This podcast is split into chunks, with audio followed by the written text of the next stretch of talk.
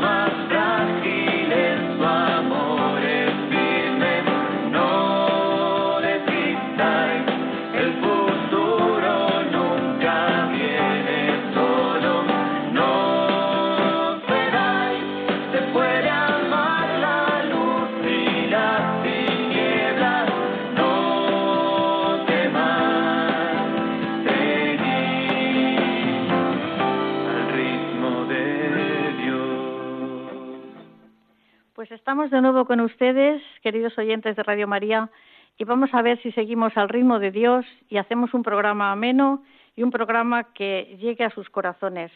Para ello les voy a presentar a los invitados que tenemos esta noche. En primer lugar, don Javier Salinas, obispo auxiliar de Valencia, doctor en, en Pedagogía Catequética, presidente de la Comisión Episcopal del Apostolado Seglar de Valencia. Buenos días, buenas noches.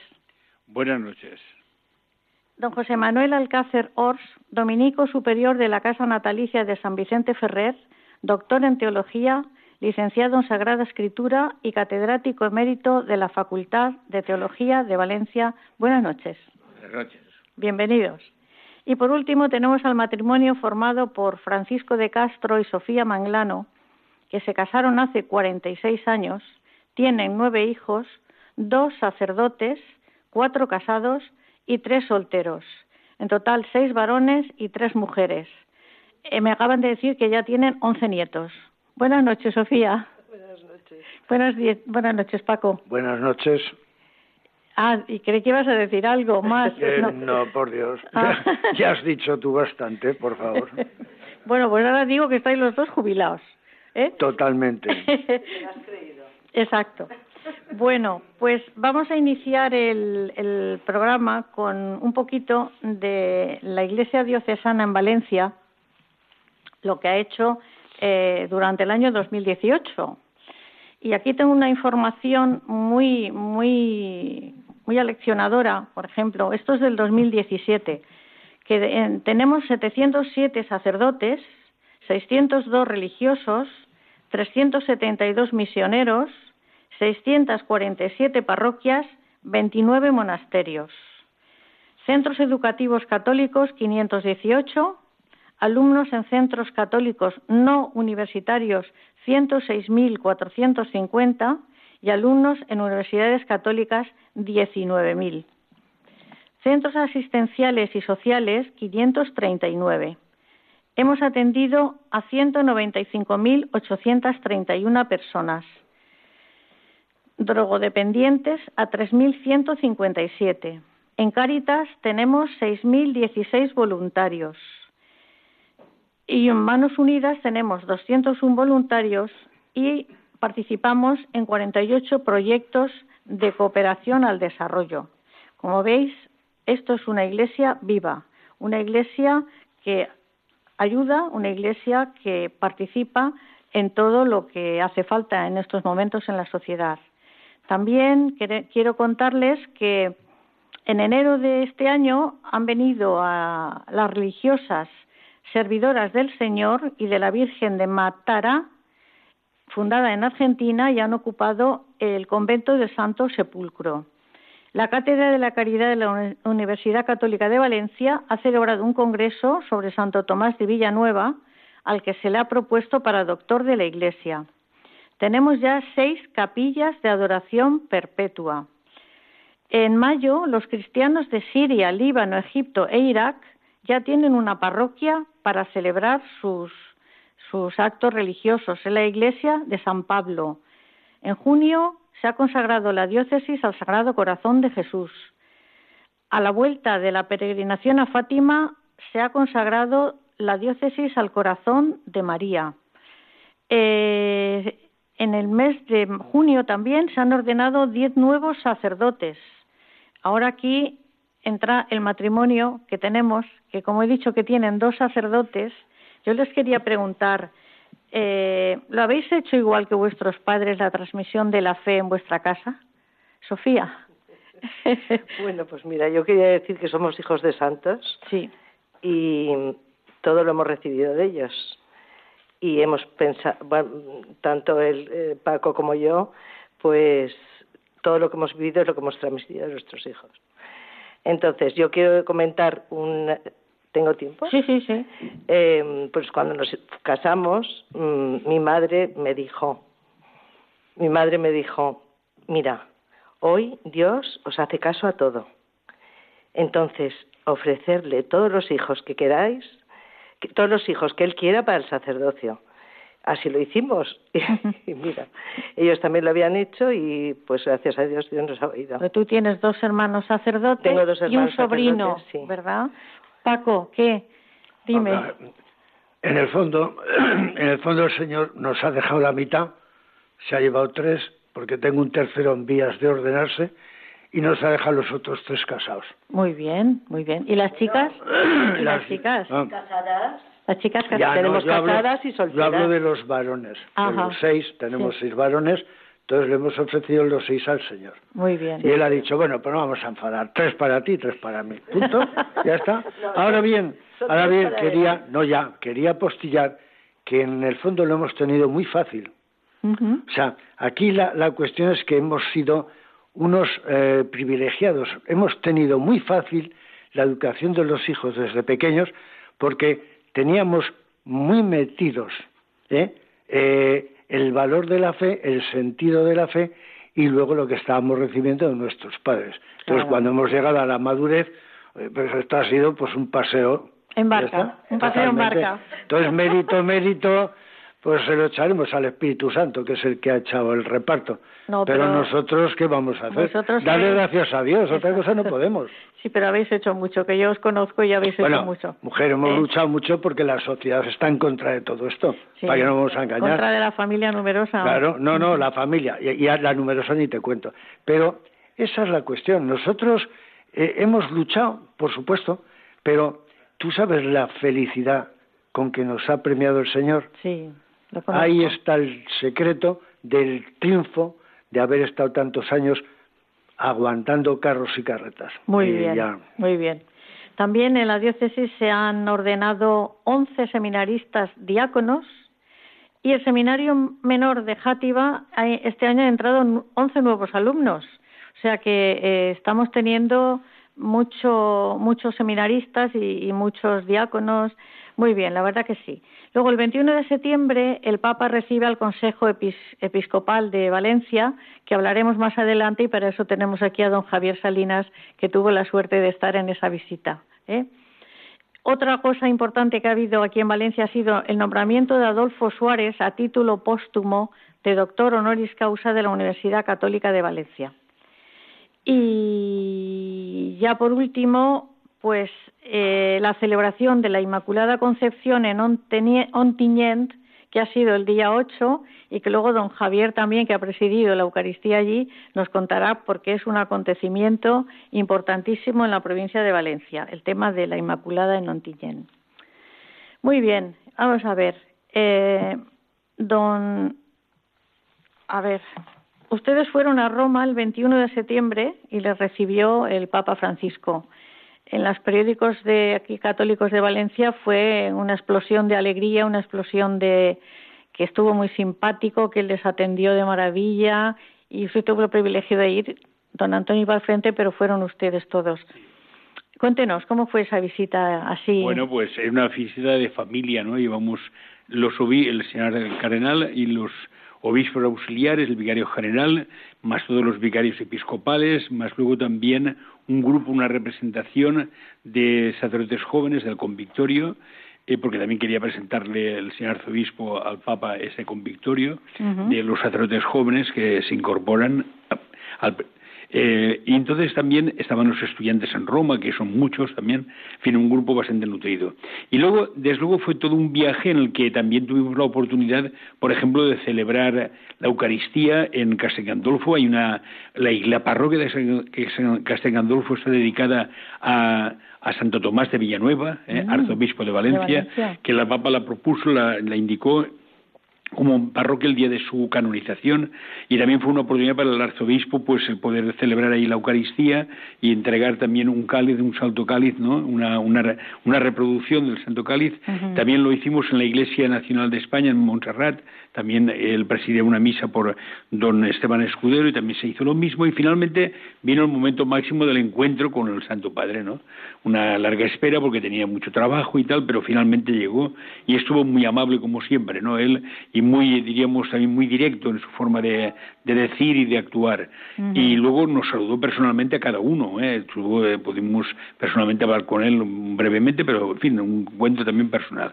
Y el Papa, pues, ya dedicó un discurso que iba dedicado fundamentalmente pensando en los sacerdotes, ¿no? En, los, eh, hablado del sacerdote, habló de tres condiciones: el sacerdote, la oración, la libertad eh, para la obediencia al, al, Evangelio, para anunciar el Evangelio, la obediencia para ser predicadores del Evangelio y finalmente la libertad, el coraje para hacerlo. Eran tres conceptos y en ese contexto es donde se le entregó al Santo Padre el Santo Cáliz. El Santo Cáliz. Sí, aquí yo, yo tengo un recorte de, de periódico del Arzobispado de Paraula y les dijo el Santo Padre, conservar el Santo Cáliz en la catedral hace a la Iglesia de Valencia testigo y portadora de la verdad de la salvación. Exactamente, era un, reconocimiento de este hecho, ¿no? de este, este signo que, que, la Iglesia de Valencia ha recibido y que nos, nos recuerda otra vez, una vez más, que nuestra fe no, es una fe basada en ideas, sino en hechos. Y el hecho fundamental es Jesucristo. Y él este, entre los hechos, los actos suyos, uno decisivo que ha tenido, que continúa, lo, lo, hacemos por obediencia a él, ¿no? Hacer esto en conmemoración mía, es la Eucaristía. El Santo Cáliz, ¿eh? la copa del cáliz es la copa que él, él, utilizó, ¿no? En una copa semejante a esta, ¿no? Y entonces, lógicamente, es un signo de, de, gran valor para todos nosotros. Y que consta que lo tenemos en Valencia desde el año 1437. Exactamente. Eh, con un viaje muy largo desde Palestina aquí, ¿no? Pero llegó aquí. Exacto. También tengo aquí un, un apunte que les dijo a los sacerdotes. Les paso este aviso. Procuren el diálogo entre los jóvenes y los viejos que tienen las raíces. Exactamente, es un tema que el Papa repite en esta ocasión y en otras más le he escuchado yo, ¿no? Este diálogo entre los, los jóvenes y los mayores, ¿no? Un poco diciendo los jóvenes son la esperanza, eh, los mayores son la memoria, ¿no? La memoria del eh, tiempo. Hay un libro, hay un libro que han escrito 300 historias, personas mayores. Y entonces este es un tema que el Papa insiste mucho en él. Quizá también a veces dice, quizá buscando incluso la renovación de la Iglesia, ¿no? Diciendo dónde están las nuevas posibilidades. Él continúa pensando que están los jóvenes, en los niños y en los jóvenes. Y luego también quizá porque también en este mundo mundo nuestro de tanta máquina y tantos, tantos informes, el valor de la persona, su aportación personal, su experiencia, lo que para él es una convicción fuerte, eso es lo que realmente marca la vida y eso, por ejemplo, se ve perfectamente en el campo de la transmisión de la fe en la familia. Es el valor que tiene fundamentalmente ese testimonio. Yo creo que en ese sentido el Papa insiste mucho en, esa, en ese juego ¿no? de mayores y, jóvenes, jóvenes. También dice una frase que esta se la voy a a trasladar a, don José Manuel, porque como él es dominico y es el párroco de la iglesia del Pouet de San Vicente, aquí, eh, dijo, San Vicente Ferrer, cuyo año santo celebráis, trabajó y se empeñó con todas sus fuerzas por la unidad de la iglesia. No solamente por la unidad de la iglesia, que trabajó muchísimo para resolver el cisma, sino también por la unidad mm, de los pueblos y de la corona de Aragón, concretamente en el compromiso de Caspe. Exacto. Claro, eso, esos dos pilares sostienen su vida y su fama universal. Si le parece, después ampliaremos un poco esto, pero de momento ya tenemos una buena pista de despegue, dado que son dos hitos en su, en su vida. Exacto. Luego también en este periódico decían que el arzobispo don Antonio le preguntó ¿Cuándo le veremos por Valencia? ¿Qué contestó? Sonrió. Una sonrisa muy amable, ¿no? Lógicamente él tiene un programa muy amplio y también por lo que se percibe, no porque no porque dijera nada allí, ¿no? El Papa tiene un, no sé, en su programa, pues él quiere ir a lugares un poco donde no se ha ido nunca, lugares nuevos, ¿no? Donde que aunque a veces el cristianismo puede ser ahí minoritario, sin embargo quiere subrayar con eso esta vocación universal de la de la fe, esta vocación misionera, ¿no? De, de transmitir la fe a otros otros, ¿no? Y el, porque el Papa en eso sí que insiste mucho, el valor del testimonio de cada uno, ¿no? no A veces, claro, nosotros cuando hacemos los números, pues nos salen tanta gente, hacemos tantas cosas, y, y, eso es verdad, ¿no? Pero lo importante es la respuesta tuya, la mía, la de cada uno, eh, lo que hacemos, ese pequeño gesto que a veces eh, parece insignificante, nosotros le damos mucho valor, pero sin embargo es decisivo eh, para, para vivir, ¿no? Yo me gusta mucho repetir aquella frase de, de Romano Guardini cuando decía eso, dice, la Iglesia es la comunidad de los que nos ayudamos a creer, unos a otros, con el testimonio, con la oración, con el apoyo, ¿eh? a veces con el silencio, estar junto a otro, eso ya te, te, suscita. No te digo cuando, lógicamente, das razón de tu esperanza a los demás y puedes compartir la oración y tantas cosas como es la experiencia de, la caridad y del amor. También nos, nos hizo un gran piropo a, los españoles porque dijo, eh, Valencia sobre todo es tierra de santos, San Juan de Rivera, San Vicente Ferrer, San Vicente Mártir, ya están a punto de canonizar a José María García La Higuera y a don Marcelino Olaechea. Se sentirían orgullosos, ¿verdad? sí, porque, por ejemplo, es un tema que el Papa Juan Pablo II insistió mucho ¿no? en su pontificado. ¿no?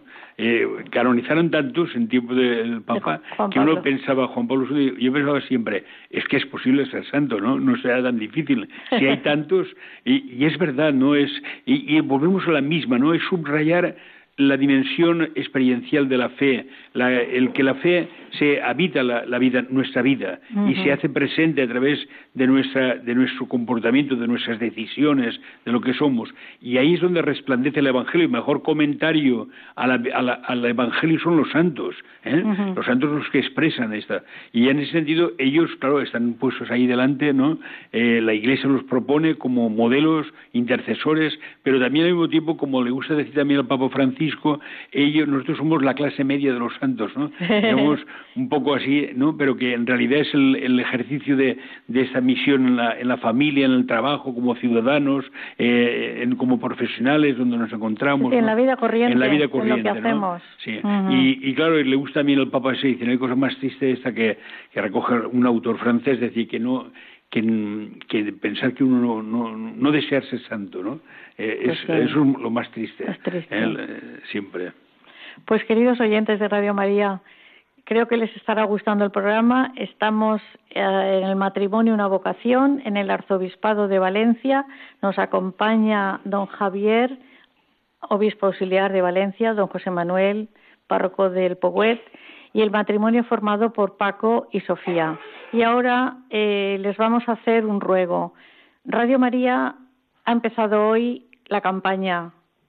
Radio María se mantiene por sus donativos, se mantiene por la generosidad de nuestros oyentes, porque nosotros los voluntarios lo hacemos todo para mayor honra de la Virgen, pero hay que pagar nóminas, hay que atender, eh, pagar la luz, pagar el teléfono, pagar muchas cosas. Entonces necesitamos y les pedimos su generosidad en esta campaña que durará unos cuantos días y para que se animen un poco, les vamos a poner la, la cuña que ha grabado nuestro director, el padre Luis Fernando de Prada, y volvemos enseguida con ustedes.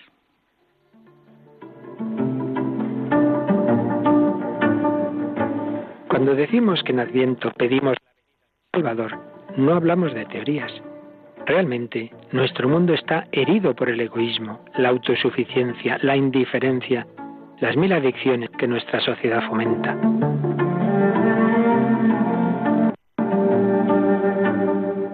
Por ello, Jesucristo quiere nacer de nuevo en nuestro corazón para liberarlo y hacerlo capaz de amar.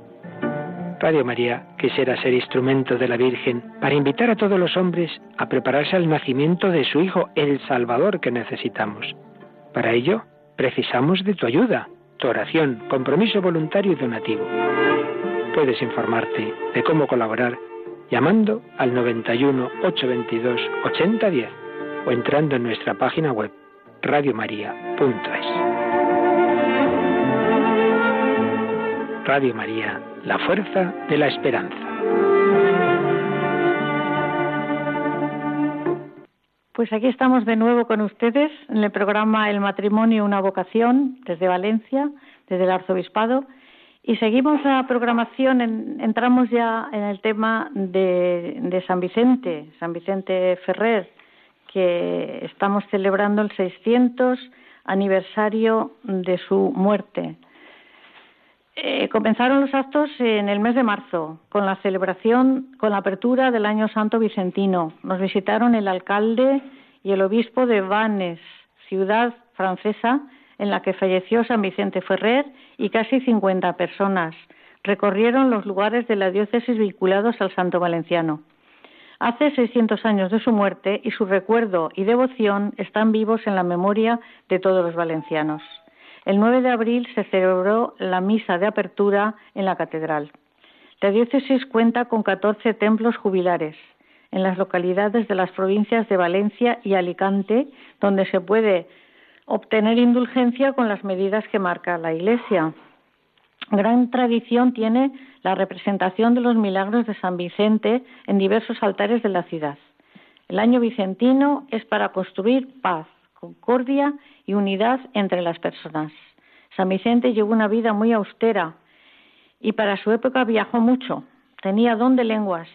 Creo que se conservan unos 960 sermones escritos por los amanuenses en español, valenciano y francés.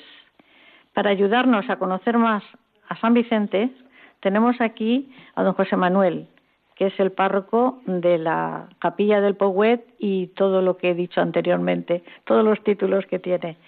Don José Manuel, San Vicente falleció en Francia.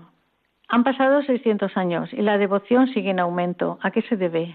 Bueno, antes de empezar a responder a la pregunta, querría hacer una observación que yo cuando soy oyente de la radio veo que en los programas se hace. No soy párroco porque el Paué de San Vicente, ah. que es la casa natalicia, no es parroquia. Ah. Es simplemente una casa de dominicos que la atendemos. Y además es propiedad del ayuntamiento. Hay un convenio de, de 1915 entre el ayuntamiento de Valencia y los dominicos en la cual el ayuntamiento como propietario se compromete a cedernos la casa y nosotros nos comprometemos a mantener el culto y la memoria de San Vicente. Hecha esta observación. Aclarado. Pues eh, responderé o intentaré responder a su pregunta si me la repite, porque. Sí, que habiendo fallecido hace 600 años, la devoción sigue en aumento pues San Vicente. Tiene su explicación. Y su explicación es que, como él fue un predicador itinerante que se cruzó Europa en aspa. Y Europa entonces era la cristiandad. Tanto si miramos hacia el norte, porque él predicó por Suiza, norte de Italia, como si miramos hacia el sur, porque llegó, se dice que hasta, aunque yo no creo que llegara a Granada, pero por lo menos hasta Murcia llegó y las fronteras cristianas con entonces la frontera musulmana, hasta ahí llegó. Como predicó también por Castilla, quizá la proyección hacia Occidente después del descubrimiento de América hace que su figura sea conocida, muy conocida y estimada en Hispanoamérica. En Centro Europa, porque Francia fue también un, lugar suyo de predicación, y después también hacia, hacia Oriente, sobre todo hacia Italia, es un poco más incomprensible, dado que él nunca entró, él era de la obediencia del Papa Benedicto XIII y nunca entró en su predicación en territorio del otro Papa. Pero después, con el tiempo, pues se difundió también su devoción por, por el sur de Italia, en Nápoles concretamente tiene una gran devoción. Y no me explico, la verdad, cómo pudo llegar. Sería seguramente en volandas de los dominicos que evangelizaron Oriente, porque hasta en Filipinas eh, existe devoción. Y, o sea, y en, y en Nueva York, el convento nuestro, que está muy cerca de la Quinta Avenida, pues lleva la advocación de San Vicente y allí tiene un altar con la señora al fondo. Muy bien, eso no lo sabíamos, o no, por lo menos yo no lo sabía. Muy bien. Y se dice que su misión fue evangelizadora y transformadora para la época en que vivió. ¿Necesitaremos ahora acudir a los sermones de San Vicente para ponerlos en práctica? Necesitaríamos, pero no en directo. Porque es que en directo, a decir verdad, resultan no, no resultan actuales. Es decir, un sermón se hace para ser predicado, no para ser leído. Claro. Si tenemos, eh, primer factor. Segundo factor, un, un sermón, eh, él tenía dos amanuenses que se iban alternando y entonces cuando uno se cansaba o se le terminaba el papel o la tinta, pues cogía el relevo el otro. Entonces lo que hacían eran resúmenes de sus sermones. Leerlos puede ser muy aleccionador, pero eh, leerlos así a palo seco o incluso en valenciano antiguo, pues eh, mm, no puede no puede llegar tanto como llegaría su palabra sin duda. Claro. Pero es de una capacidad descriptiva tan descomunal que yo leyendo el, en valenciano antiguo el sermón de que predicó en Toulouse un Viernes Santo, un Jueves Santo, arma tal tramoya con los personajes porque hace asistir a la Virgen, a María Magdalena y a, San, eh, a Marta y a Lázaro, los hace asistir a la última cena. Después, cuando termina de cenar, dice Jesús, bueno, ahora ya os podéis marchar, que voy a, ocuparme de, de aleccionar a mis apóstoles se marcha. Y la Virgen le dice, bueno, pues mañana te, te espero a comer, el Viernes Santo. Bueno, lo vengo a decir por, por, la por el colorido de sus descripciones, etcétera, pero sobre todo porque mm, a propósito de los sermones que en directo resultan un poco pues eh, desfasados para la época en que vivimos, no en cuanto a la expresión y sobre todo escrita, no en cuanto a la enseñanza.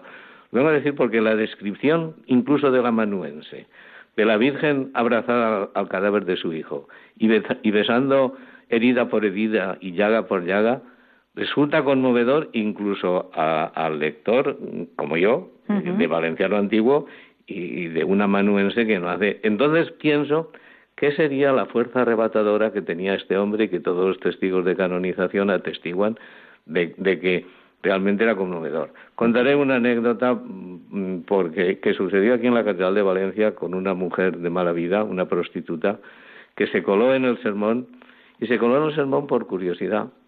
Y se coló en el sermón y, al principio pues no lo hacía, estaba un poco indiferente y fría, pero poco a poco la palabra del santo, que todos atestiguan que eh, predicaba como si se dirigiera a ellos mismos, pues fue calando en su alma y lo sorprendente fue que al final esta mujer le llegó tantísimo y sintió un arrepentimiento tan grande y, un dolor tan profundo que murió. Anda. Y, y, San Vicente dijo, serenaos y tranquilizaos todos porque esta mujer yo garantizo que está en el cielo. Caramba. Bueno, vamos a, a daros entrada a vosotros. ¿Tenéis algún hijo llamado Vicente, Sofía? Venga, cuéntanos. Mi padre era Vicente tenía yo un hermano Vicente y mi hijo es Vicente, Vicente. O sea, tenéis tres. los sacerdotes. Sí, pero Vicente Ferrer. De San Vicente Ferrer, claro. Como aquí tenemos también San Vicente Mártir. Sí, no, no, no, somos unos forofos de San Vicente, Ferrer. Me encanta oírle porque todos los milagros de San Vicente nos los han contado mucho. Eso, la, la, representación de los milagros, don José Manuel, ¿hasta qué punto? Mm, no sé, bueno, yo, no quiero. Son muy instructivas porque. Sí, sí, sí. Pero eh, los milagros han contribuido, y me parece, o sea, es una cosa magnífica, a difundir la devoción popular.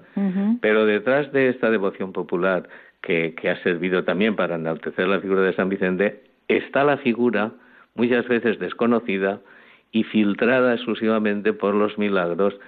De manera que así como en algunos sacramentos han derivado a, tener una apreciación eh, excesivamente infantil, los milagros también interpretados por niños, que insisto, han contribuido a mantener la devoción viva y además en, la, en popular y en la calle en Valencia, han ocultado la figura un poco mm, adulta de, San Vicente.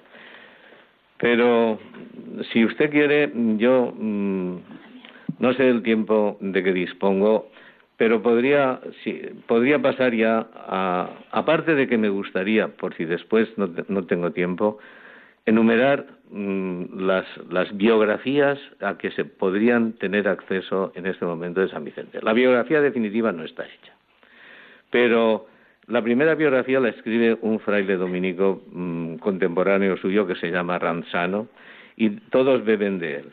Últimamente, la editorial de los dominicos, Edivesa, últimamente, muy recientemente, ha, editado un grueso tomo preparado por el padre Alfonso Esponera, que es especialista en San Vicente, sobre la biografía de Vicente, el padre Vicente Juntitriano Antist, y después con otras, otras eh, ha añadido otros elementos. Después está también la biografía del padre de Isidoro, otro dominico. Estas son clásicas. Pero el que querría, el que quisiera acercarse a la biografía actual de San Vicente, una biografía más actual y más a mano, pues tiene la de don Vicente Genovés, del padre Vicente Porcada, hay, hay muchísimas. Y sobre todo la que se ha editado con motivo del centenario, que es una biografía popular muy breve, pero muy elogiada por todos, realizada por el padre Alfonso Esponera y por don Miguel Navarro. Pues vamos a, hacer, vamos a hacer una cosa.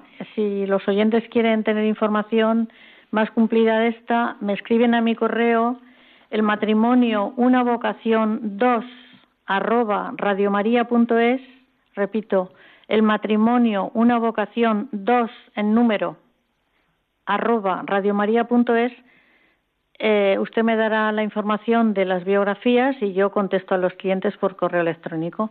¿eh? Y así difundimos la, la devoción a, San Vicente Ferrer. Vamos a ver, eh, usted ya lo dijo antes, que esto vivió en la época del cima de, de Occidente, del cisma de Occidente, y que actuó como buen pastor para implantar la unidad y la paz. Tuvo que ser difícil para él porque había dos papas y... Él sufrió mucho porque la cristiandad se dividió en dos y mm, gente de muy buena fe y santos incluso seguían una obediencia y gente de muy buena fe, incluso santos de otra. Citaré entre los partidarios del Papa de Roma, Santa Catalina de Siena, de la familia dominicana, y dentro de los seguidores de Benedicto XIII a San Vicente Ferrer. Entonces fue un drama para la cristiandad porque desobedeció Mm, muy gravemente el mandamiento del Señor que todos sean uno. Y entonces la cristiandad se dividió en dos, pero no solamente la cristiandad en general, las diócesis en dos, los reinos en dos, hasta los conventos en dos, y las familias casi diría yo también que en dos. En dos. y mm, estaban además mm, con una tensión entre ellos grande, y confusos porque no sabían, todo el mundo, cualquiera de los papas de un sitio y de otro se arrogaba lo de la legitimidad de, su elección y, no había quien dirimiera esta cuestión. También gracias o gracias por desgracia entró el conciliarismo en la Iglesia porque quién está por encima del Papa pues decían pues un concilio que tendrá que decidir quién quién es el verdadero Papa de poner a uno o que renuncie al otro y el cisma realmente fue una desgracia, porque en un momento determinado llegó a haber hasta tres. Y uno de los antipapas fue, se llamó Juan XXIII, que no tiene nada que ver con, con, el San Juan XXIII, contemporáneo nuestro. Con el Papa bueno. Pues volvemos otra vez al, matrimonio que, está aquí con nosotros, Paco y Sofía. ¿Todos los hijos responden igual a la educación en, la fe y a, y a transmisión de valores que les habéis dado? Bueno, pues cada uno responde eh, como es y según la llamada que también Dios le hace. Claro. O sea que mm, todos, mm, cara a Dios, eh, responden. Responden porque, más que nada, por, vamos a ver que cada uno es diferente. Diferente. Como, decimos, cada uno tiene sus cada Cada claro, sí, sí, pero todos, gracias a Dios, cara a Dios. Muy bien. Paco. Dinos. abundando en el tema, eh, la cuestión es que tú educas eh, dando unas normas generales para todos desde que son pequeñitos y como bien has dicho, hay unos que asimilan de una forma, otros de la otra. Entonces sí que luego apostillas con aquellos que mm, digamos que más lo necesitan. Y al final el resultado pues viene a ser el mismo. Porque eh, la fe, puesto que es un artículo para los que nos estén oyendo y no estén muy metidos en teología, es el artículo, para mi opinión personal, el más difícil de comprar y el más fácil de extraviar. Eso es una realidad. Muy bueno. Entonces, o desde pequeños empiezan con ellos a enseñarles, con tu ejemplo para empezar, y bueno, podríamos estar aquí hablando hasta mañana, pero, pero inculcándoles esta fe, que el alma la busca, la busca. Sí, desde, Vamos a ver, todas las civilizaciones tienen sus dioses. ¿Por qué? Pues porque la fe, la fe busca, busca esa alma que todos tenemos, busca a su Dios y cada uno le da la interpretación que buenamente puede. Exacto. Nosotros, gracias a Dios, nos encontramos en la fe verdadera y respetándola a los demás, pero cuando se den cuenta que se vengan con nosotros y serán muy felices. Exacto, lo pasa muy bien.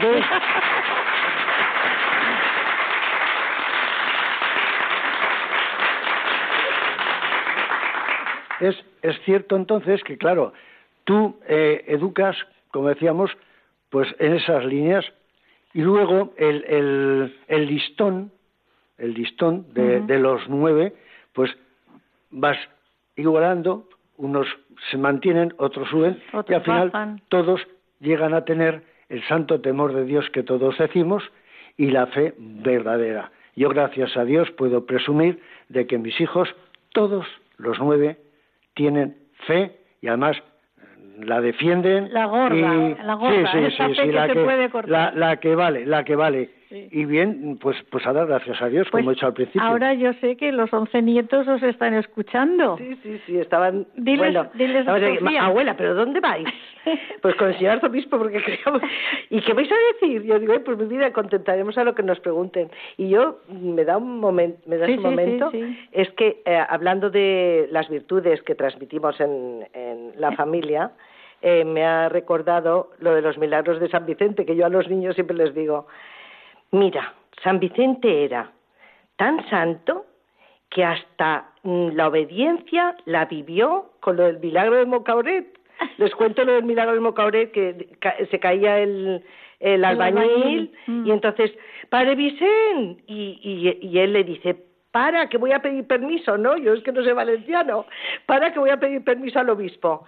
Y el otro se quedó suspendido en el aire, o sea que fíjate el milagrazo que hizo, pero él por obediencia de santo, yo les explico así a los niños que tienen que ser obedientes. Obedientes y, imitar a sus padres. Ellos ahora ya tienen que imitar a sus padres y a los abuelos. ¿Quería decir algo, don José Manuel? Sí, a propósito de, de, primero de lo que decía Paco, de la transmisión de la fe, etcétera, en un momento muy difícil en el que estamos, y que además los cristianos, a medida que vayan avanzando las generaciones, seremos más estigmatizados. La gente joven que confiesa ya su fe es estigmatizada por sus propios compañeros. Pero mm, esto era una cosa secundaria. Lo que yo quería decir era a propósito de la preocupación de la educación de la infancia que tuvo San Vicente al fundar el Colegio Imperial de Niños Huérfanos, que todavía perdura y que realmente ha contribuido no solamente a transmitir la fe, sino a educar eh, en, humanidad, a tantos muchachos abandonados de aquel entonces y que desgraciadamente sigue habiendo muchos ahora. No solo me refiero a la concepción del mundo en general. y, y, esta tarea con la infancia y esta preocupación, pues es muy de destacar. Muy bien, pues vamos a hacer. ¿Alguien habla? ¿Quería hablar alguien? No. No, pues, pues sí. Sí, sí. Ya diré, por si después no tengo tiempo, los, lo de los milagros. Sí. Eh, hay, eh, yo mm, pensaba en un milagro o en, en dos que, leyendo los milagros, mm, me han parecido especialmente oportunos citar. Uno, bueno, él tenía una fórmula, mm, digamos, de curación. Cuando la gente se acercaba a él y le pedía pues curación, les imponía las manos, les decía que Jesús, hijo de María, que te ha traído a la fe católica, te mantenga en ella y te conserve la salud. Esa era una fórmula ordinaria. Y de los milagros que son innumerables, algunos legendarios, yo querría destacar dos. Uno muy reciente, bueno, tres, uno brevemente. Uno de un ciego estamos en Santiago de Compostela, contemporáneo de San Vicente, un hombre fortachón, enorme, cuadrado, y, que era ciego. Y le pidió que le curara, que le devolviera la vista. Dice, pero los milagros aquí el único que los hace es Dios. ¿Tú de dónde eres? Dice, yo soy de Oviedo. Dice, pues mira, te vas a Oviedo, te postas delante de Jesucristo y le dices, Señor, cúrame, cúrame, devuélveme la vista y no sé si le dijo, dile que me manda San Vicente. Eso no sé si es de mi cosecha. Pero la verdad es que este hombre recuperó la vista, este joven recuperó la vista. Y ahora dos milagros contemporáneos, que en 1960, en la calle Salamanca, aquí en Valencia, número 18, el, el 30 de octubre, una chica joven, porque vivía su madre, casada, eh, cogió una afección renal que en seis días se iba Y entonces, eh, el 6 de noviembre, pues pensaban, eh, el, el, vicario, digo porque es que son contemporáneos nuestros y personajes que yo he conocido. El vicario del ángel custodio le administró la unción de enfermos y el viático, y solamente pudo comulgar media forma. Y, mm, se extrañaban, dice, si esto era el sábado, pues el domingo no pasa. Hubo, hubo consulta de médicos y, no, y además esto no es operable y se morirá. Bien, entonces la, la cuidaba una monjita, seguramente de las siervas que están allí por el barrio, y, la monja también estaba convencida que no salía. El domingo por la mañana, ante el asombro de todos, seguía viva, aunque él ya no respondía a estímulos. Y entonces su madre le dijo al marido, mira Vicente, ¿por qué no te vas a la casa natalicia y coges un poco de agua y la traes y se la damos? Lo hizo, le dieron media cucharadita de café y notó mejoría, de agua sí. Y después otra media, más, media cucharadita más de agua y la curó. Entonces, esta, la misma señora curada, se fue a hablar con el prior de los dominicos, con el que yo he convivido, el padre Vicente Forcada, y el padre Vicente Forcada vino aquí, se lo contó a don Marcelino, don Marcelino eh, certificó el milagro y está el milagro archivado aquí en el arzobispado. Qué bien, es Y estamos, estamos hablando de 1960. es que yo he conocido a todos estos personajes, no a los protagonistas, pero sí al padre Forcada, al vicario del Ángel Custodio, etcétera. Muy bien. Pues muchísimas gracias. Esto es una, bueno, una, no contaba yo con esta, estos dos milagros.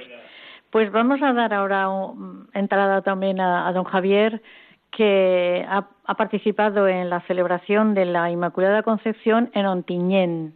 Allí hay mucha tradición, yo aquí tengo el periódico, y dice, con un singular protagonismo de los niños. O sea, empiezan desde pequeñitos ya a tener devoción a la Virgen. ¿eh? Exactamente. Hay una, bueno, empieza la celebración, la misa eh, de la fiesta. Eh, tiene una entrada muy muy hermosa que es un grupo de niños angelitos, ¿no? Sanchelets, ¿no? Los angelitos que van y van cantando un himno a la Virgen, ¿no?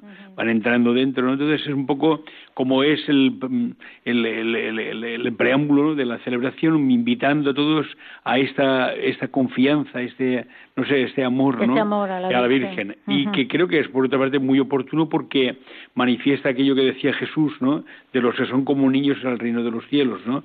La actitud esta de confianza, ¿no? Y de fe. Eh, y realmente, claro, es una, una fiesta en Montañant muy arraigada porque, de hecho, desde mil, es la primera ciudad en donde lo que leíamos actualmente es el ayuntamiento, pide eh, al, arzobispo, pide al rey que se establezca esta fiesta de la Inmaculada e incluso que se eleve como, como un misterio aceptado porque era un tema discutido, ¿no?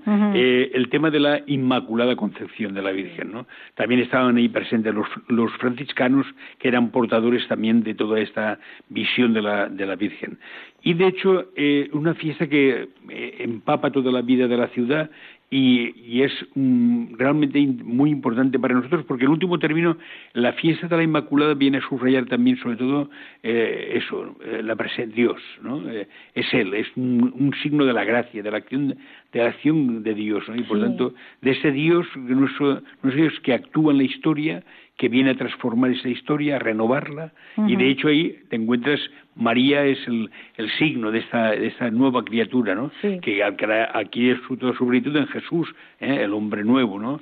Eh, pero que ella, ante como madre, ¿eh? en previsión de que era la madre, pues también participó ya. De tal manera que ella es la humanidad salvada, ¿no? Y salvadora, porque nos trae Jesús. Pues bien. es muy hermoso, una fiesta. Dice aquí el periódico que están un mes en fiestas. Un mes en fiesta, porque es la fiesta más importante de Ontiñán. Sí, patrona de, la ciudad. Ahí está, por en verano también hacen el, el, Cristo, Santo Cristo, y también hacen las fiestas de los cristianos, pero esta tiene un valor especial, ¿no? Esta tiene una fuerza. Pues me alegro que participara usted de la. Sí, es la que es, diríamos también esa, esta, esta postura, esta visión de la, de la Virgen como que nos mm, transmite la, certeza de que el amor, la ternura, ¿no? Eh, es una, la actitud, es el signo de la, de la acción de Dios y también que es el signo de, de aquellos que viven y no necesitan para vivir destruir a nadie, sino es de los fuertes, aunque parezca que sean actitudes débiles, ¿no? Pues más fuertes. Muy bien. Pues se nos acaba el tiempo porque en la radio y además lo están haciendo tan, tan agradable, cada uno interviniendo en un tema. Don José Manuel, usted quería decir algo. A propósito de la Inmaculada, que el dogma se declaró en 1854, los dominicos nunca hemos sido partidarios del dogma, los franciscanos sí. Después se acabó la discusión cuando la Iglesia lo declaró, pero San Vicente sí fue partidario del dogma de la Inmaculada y en la antigua provincia de Aragón y en la Corona de Aragón logró que los dominicos fueran partidarios de la concepción inmaculada de la Virgen. Y eso, eso se lo debemos a, San Vicente. Muy bien. Y si en el último minuto puedo hablar de un último milagro del que yo he sido testigo indirecto, pues medio minuto o medio minuto me sobra. Medio. Medio, pues medio. Eh, eh, vino un señor, estando yo allí en la portería del Powet, vino un señor diciendo que eh, un cuñado suyo había, había sido curado milagrosamente, de esto hace dos años. Estaba otro padre que ha, ha fallecido ya y yo. Y nos dijo que a su cuñado le habían operado en la posguerra de un tumor en el cuello y que según aquella cirugía pues había quedado, le había quedado un agujero. Llevaba una bufanda y él fue con devoción a beber agua allí al pocito y entonces se volvió a su pueblo y notó en la estación con un, como un calor muy grande en el cuello y, que después al quitarse la bufanda ya se le había desaparecido el agujero y cicatriz ni nada. Entonces yo dije, pues si yo creo que usted en conciencia tiene obligación de ir al arzobispo y contar esto. Sí, pero mis sobrinos y tal y cual. Y la cosa se quedó ahí. Pero al menos yo soy testigo indirecto y no creo que aquel señor mintiera de un milagro recentísimo de, en nuestra posguerra. Y nada más. Pues bueno, tengo que un voluntario que tenemos aquí en, en, la en el salón gótico me acaba de pasar un, un papel, bueno, un folleto anunciando que el proyecto Ángel, que es un proyecto de la Iglesia para defender la vida, va a hacer un curso el 11 y el 12 de enero de 2009. Entonces, eh, para obtener información de esto, pues pueden llamar al teléfono 601 478-393 o a través de mi correo electrónico el matrimonio una vocación 2 en número arroba radiomaria.es. El proyecto Ángel ayuda a las madres que quieren tener hijos y que bueno pues que tienen muchas dificultades para ello. Es un curso que capacita a las personas para ayudar a esas madres. Pues ya tenemos que despedirnos. Tengo que dar las gracias a Sofía y a Paco por vuestra generosidad de vuestro tiempo, a don Javier y a don José Manuel y decirles que, bueno, eh, que lo han pasado bien aquí en el programa. ¿Eh? que continúe Radio María, ¿no? exacto, exacto. ha faltado programa. Ha faltado, ha faltado. Y también quiero dar... Un aplauso general. Agradecer...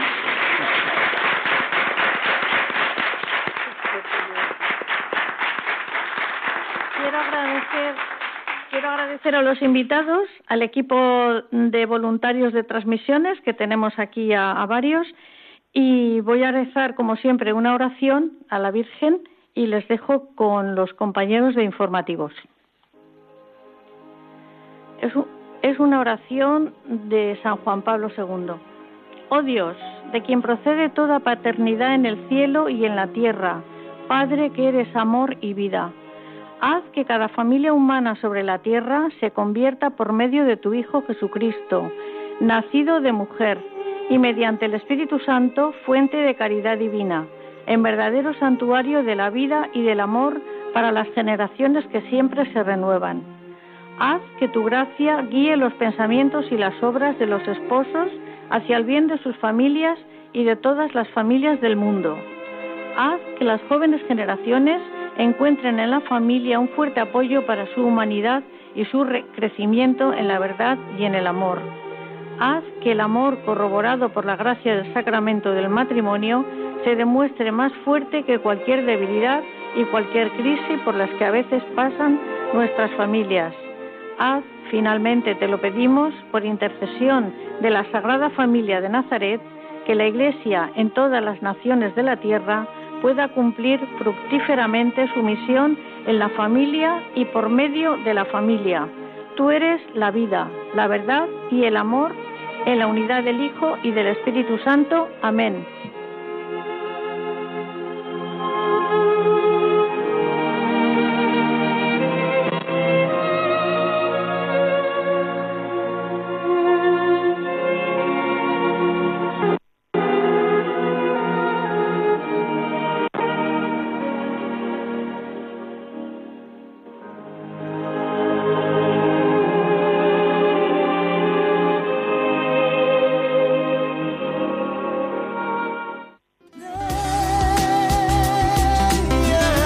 El matrimonio, una vocación. Con Conchita Guijarro, desde Valencia. Desde el día en que te conocí, me enamoré de ti. En ti vi todo lo que siempre imaginé. Pronunciaste mi nombre y yo supe por fin que así comenzaría un cuento